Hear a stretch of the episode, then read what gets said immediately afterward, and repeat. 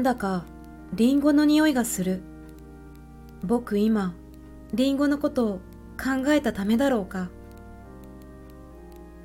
カンパネルラが不思議そうに辺りを見回しました。本当にリンゴの匂いだよ。それからノイバラの匂いもする。ジョバンニもそこらを見回しましたが、やっぱりそれは窓からでも入ってくるらしいのでした。今は秋だから野いばらの花の匂いのするはずはないとジョバンニは思いましたそしたらにわかにそこにつやつやした黒い髪の6つばかりの男の子が赤いジャケツのボタンもかけずひどくびっくりしたような顔をしてガタガタ震えて裸足で立っていました。隣には黒い洋服をきちんと着た背の高い青年がいっぱいに風に吹かれている欅の木のような姿勢で男の子の手をしっかり引いて立っていました。あら、ここどこでしょう？まあ、きれいだわ。青年の後ろにもう一人十二ばかりの目の茶色な可愛らしい女の子が黒い街灯を着て青年の腕にすがって不思議そうに窓の外を見ているのでしたああここはランカシャイアだいやコンネクテカット州だいやああ僕たちは空へ来たのだ私たちは天へ行くのです。ご覧なさい。あの印は天上の印です。もう何にも怖いことありません。私たちは神様に召されているのです。黒服の青年は喜びに輝いてその女の子に言いました。けれどもなぜかまた額に深くシワを刻んでそれに大変疲れているらしく、無理に笑いながら男の子をジョバンニの隣に座らせました。それから女の子に優しくカンパネルラの隣の席を指さしました。女の子は素直にそこへ座ってきちんと両手を組み合わせました。僕、お姉さんのとこへ行くんだよ。腰掛けたばかりの男の子は顔を変にして東大看守の向こうの席に座ったばかりの青年に言いました。青年は何とも言えず悲しそうな顔をしてじっとその子の縮れて濡れた頭を見ました。女の子はいきなり両手を顔に当ててしくしく泣いてしまいました。お父さんや菊代姉さんはまだいろいろお仕事があるのです。けれどももうすぐ後からいらっしゃいます。それよりも、おっかさんはどんなに長く待っていらっしゃったでしょう。私の大事なただしは今どんな歌を歌っているだろう。雪の降る朝にみんなと手をつないでぐるぐる庭とこの藪を回って遊んでいるだろうかと考えたり、本当に待って心配していらっしゃるんですから、早く行って、おっかさんにお目にかかりましょうね。だけど僕、船に乗らなきゃよかったな。ええ、けれど、ごらんなさい。空どうです？あの立派な川、ね。あそこはあの夏中、ツインクルツインクルリトルスターを歌って休むとき、いつも窓からぼんやり白く見えていたでしょ？あそこですよ。ね、綺麗でしょ？あんなに光っています。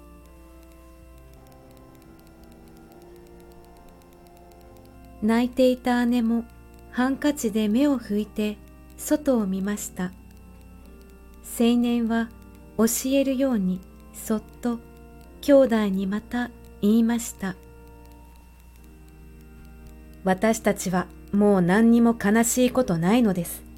私たちはこんないいとこを旅して、じき神様のとこへ行きます。そこならもう本当に明るくて、匂いが良くて、立派な人たちでいっぱいです。そして私たちの代わりにボートへ乗れた人たちは、きっとみんな助けられて、心配して待っているめいめいのお父さんやお母さんや自分のお家へやら行くのです。さあ、もうじきですから、元気を出して面白く歌っていきましょう。青年は男の子の濡れたような黒い髪を撫で、みんなを慰めながら、自分もだんだん顔色が輝いてきました。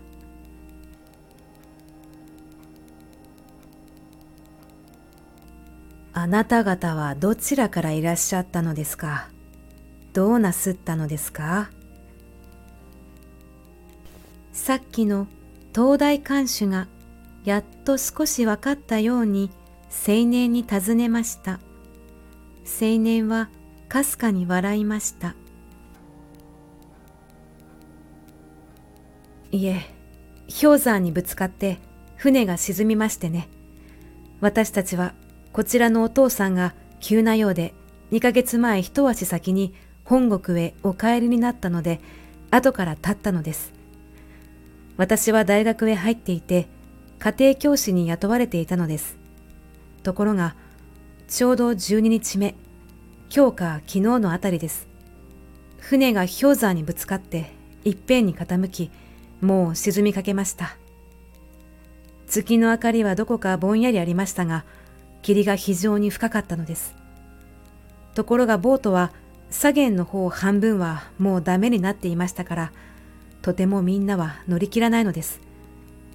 もうそのうちにも船は沈みますし、私は必死となってどうか小さな人たちを乗せてくださいと叫びました。近くの人たちはすぐ道を開いて、そして子供たちのために祈ってくれました。けれどもそこからボートまでのところにはまだまだ小さな子供たちや親たちやなんかいて、とても押しのける勇気がなかったのです。それでも私はどうしてもこの方たちをお助けするのが私の義務だと思いましたから、前にいる子供らを押しのけようとしました。けれども、またそんなにして助けてあげるよりは、このまま神のお前にみんなで行く方が本当にこの方たちの幸福だとも思いました。それからまたその神に背く罪は私一人で背負ってぜひとも助けてあげようと思いました。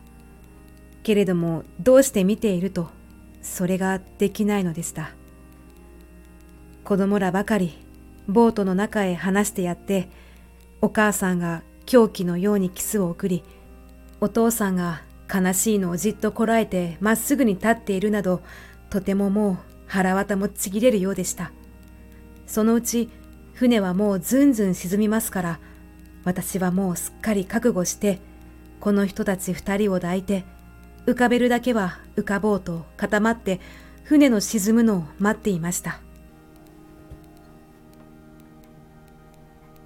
誰が投げたか、ライフ V が一つ飛んできましたけれども、滑ってずっと向こうへ行ってしまいました。私は一生懸命で、看板の格子になったとこを離して、三人、それにしっかり取り付きました。どこからともなく、晩の声が上がりました。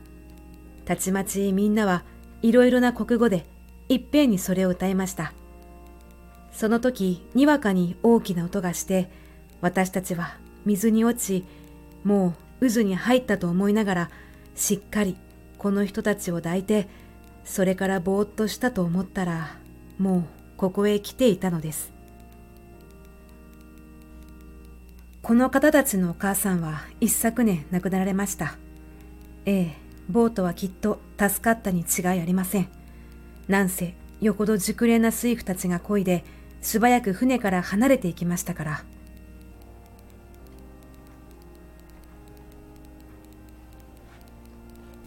そこから小さな祈りの声が聞こえ、ジョバンニもカンパネルラも今まで忘れていたいろいろのことをぼんやり思い出して目が熱くなりました。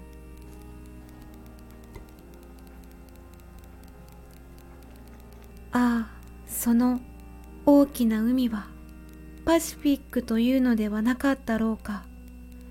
その氷山の流れる北の果ての海で小さな船に乗って風や凍りつく塩水や激しい寒さと戦って誰かが一生懸命働いている。僕はその人に本当に気の毒でそしてすまないような気がする。僕はその人の幸いのために一体どうしたらいいのだろう。ジョバンニは首を垂れてすっかり塞ぎ込んでしまいました何が幸せかわからないのです本当にどんな辛いことでもそれが正しい道を進む中での出来事なら峠の上りも下りもみんな本当の幸福に近づく一足ずつですから。灯台森が慰めていました。ああ、そうです。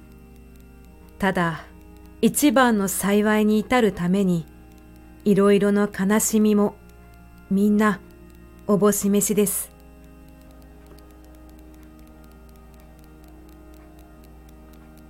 青年が祈るようにそう答えました。そしてあの兄弟はもう疲れてめいめいぐったり席に寄りかかって眠っていました。さっきのあの裸足だった足にはいつか白い柔らかな靴を履いていたのです。